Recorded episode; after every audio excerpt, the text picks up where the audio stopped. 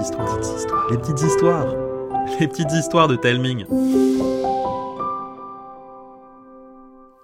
Aujourd'hui, Karine et Arnaud vont vous raconter la seconde partie de Une étrange pluie noire de Véro Caso. L'orage éclate au loin et fait trembler la montagne.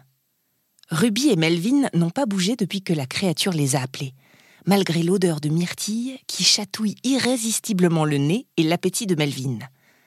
Le grand corps est plié en angle droit, courbé au-dessus de la marmite, les mains noueuses agrippées aux manches de la cuillère géante. Seuls deux yeux perçants se relèvent pour fixer les enfants. Êtes-vous sourd ou mal élevé? Ce n'est pas très poli d'espionner les gens sans venir se présenter. La voix fait trembler Ruby et Melvin comme le tonnerre sur les rochers. Mais ils savent que le temps presse et que la raison de leur présence se trouve au milieu de cette prairie desséchée, au fond de la marmite bouillante, remuée par la géante. Regarde-la Elle est effrayante, mais elle n'a pas l'air très dangereuse. Elle se doute peut-être pas de ce qui se passe en bas. Allons la prévenir et préparons-nous à courir si on sent le moindre danger. Je crois qu'elle est beaucoup trop vieille pour nous rattraper. Et, euh, et si elle n'était pas seule? Elle a volé toutes les myrtilles des environs.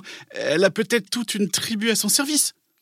Et pourquoi pas une armée de marmottes? Mais oui, dressée pour aller cueillir les baies à sa place. Ce serait très ingénieux de sa part. Je plaisantais, Melvin. Tu crois que c'est le moment de plaisanter? Bon, pardon. Je voulais juste te rappeler que dans les situations effrayantes, notre imagination est notre pire ennemi. Ne l'écoutons pas et allez, allons-y. Les deux amis avancent lentement vers leur hôte, mais leur cœur bat à toute vitesse. Ruby avait raison. De plus près, la créature fait beaucoup moins peur. Elle est juste un peu plus grande que les adultes du village, mais ce n'est qu'une vieille dame au dos courbé et au regard triste. Très triste. Des larmes coulent sur ses joues, même quand elle sourit. Bonjour, madame. Je suis Ruby. Moi, c'est Melvin. Et vous? Luzette. Enchanté, les enfants. Vous en avez de beaux habits. Un peu tachés, mais jolis, très jolis. Justement, c'est ce dont nous sommes venus vous parler. Vous êtes tout pâle. Vous êtes monté jusqu'ici le ventre vide. Ah, tenez, buvez donc une louche de myrtille pour reprendre des forces. Oh, non, Volontiers. non. Merci. Melvin se jette sans réfléchir sur la louche tendue par Luzette, tandis que Ruby tente de l'en empêcher. Ne bois pas ça. Tu sais pas ce qu'elle a pu mettre dedans. Tu pipi de marmotte, peut-être? Ruby tente de protester, mais son ami a déjà bu tout le contenu de la louche et semble rester vivant. Après tout, ce breuvage n'est peut-être pas empoisonné. Dans le doute, Ruby refuse sa part. Qu'importe, la vieille dame qui pleure et sourit a déjà mis Melvin dans sa poche. Vous tombez bien, je commençais à avoir mal au bras. Melvin, aurais-tu la gentillesse de me remplacer un moment, s'il te plaît? Bien sûr, madame. Ruby saute sur l'occasion pour tenter de négocier. Pourquoi ne pas simplement prendre une pause et éteindre le feu? Je crois que vos myrtilles sont assez cuites. Une pause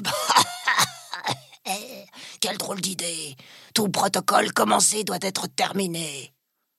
Quel protocole? Luzette ignore Ruby et plante son regard larmoyant dans les yeux du garçon. Monte sur ces marches, mon grand, et tourne bien la cuillère dans le sens des aiguilles d'une montre. C'est très important. D'accord, madame. Melvin monte les marches, attrape la cuillère géante et commence à remuer le sirop de myrtille fumant avec application. Madame Luzette, écoutez-nous s'il vous plaît. Vous voyez ces gros nuages? Ils se dirigent tous vers notre village et versent leur pluie noire sur nos maisons. Il faut à tout prix arrêter de cuire ces myrtilles. J'aimerais te faire plaisir, mon enfant, mais il n'y a que ces nuages qui me soulagent. Mon chagrin sera complètement dissipé lorsque toutes ces myrtilles se seront évaporées. Ruby a un frisson d'effroi et d'impuissance. Mais madame, si toutes ces myrtilles s'évaporent, il ne restera plus rien du village. Toutes les maisons, les rues et la prairie seront recouvertes de sirop noir et collant.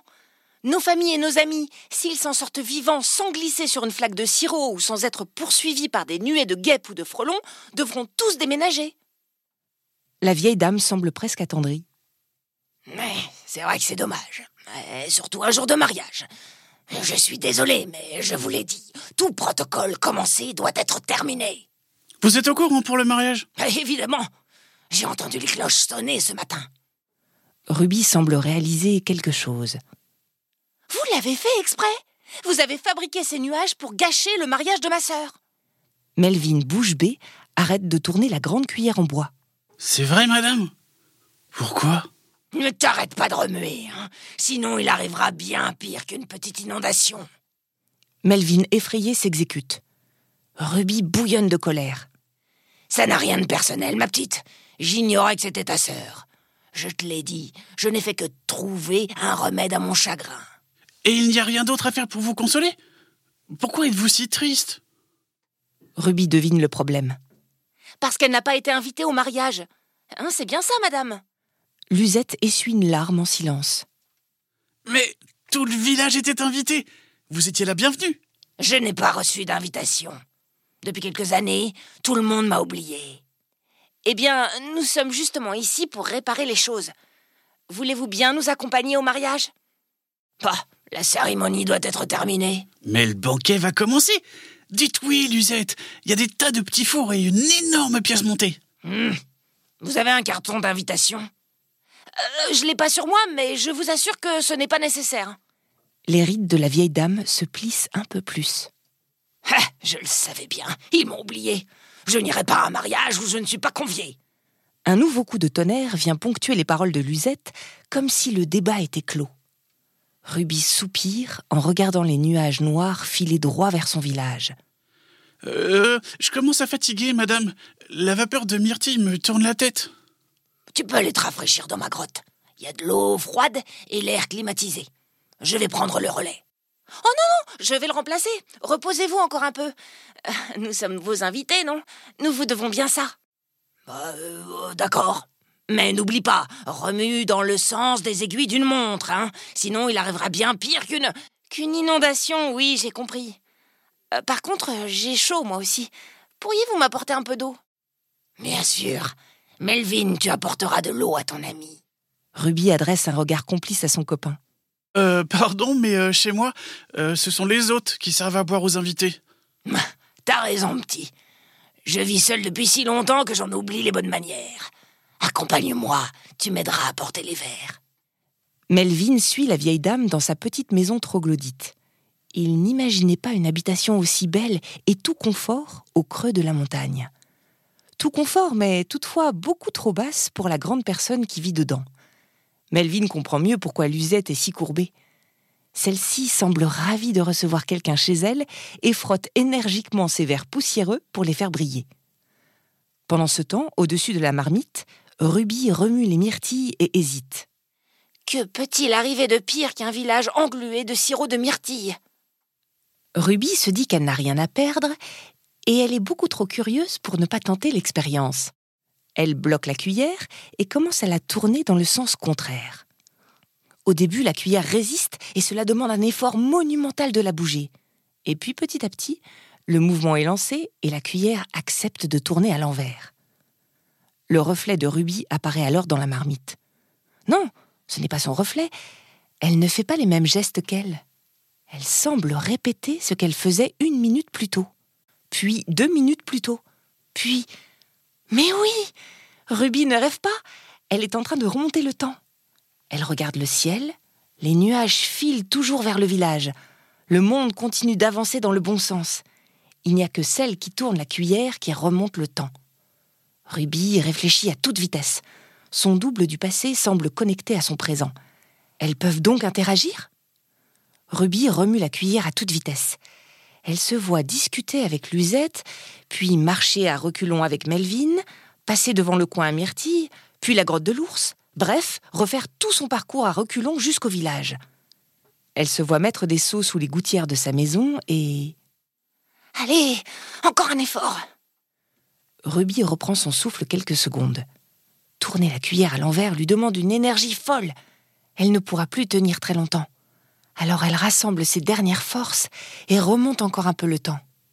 Ça y est, elle se voit chez elle avec Melvin, comme au passé, mais avec la mémoire du présent. Elle peut donc prendre de nouvelles décisions. Elle écrit des notes avec Melvin, différentes consignes et même une recette qu'ils vont déposer en évidence près du banquet.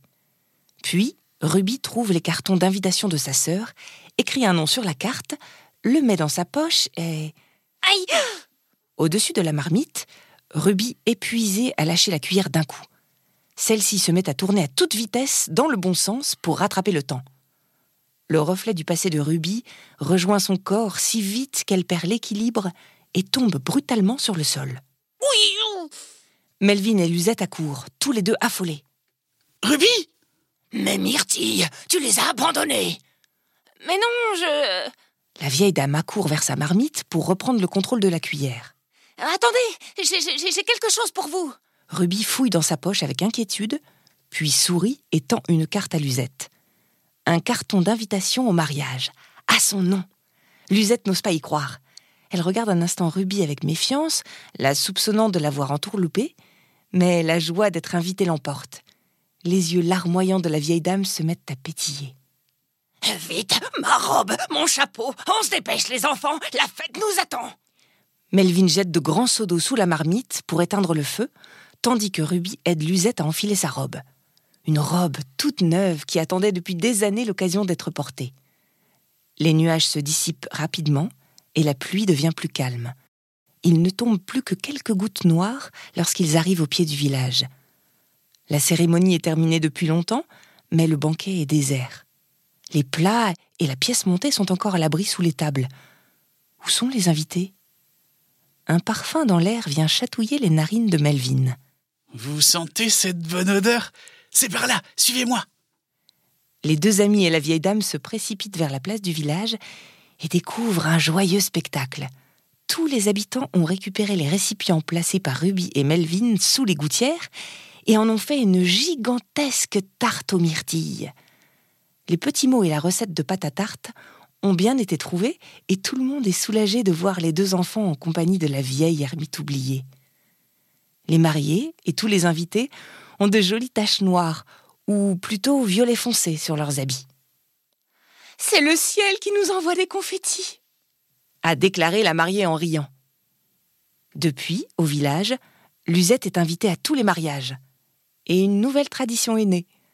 La tarte aux myrtilles géante a remplacé la pièce montée. Voilà, l'histoire est finie.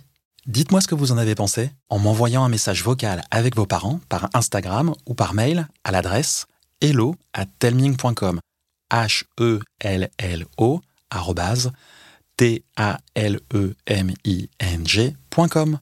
Et si vous avez une idée d'histoire qui vous trotte dans la tête, n'hésitez pas à me la partager. Je vous embrasse et je vous dis à bientôt.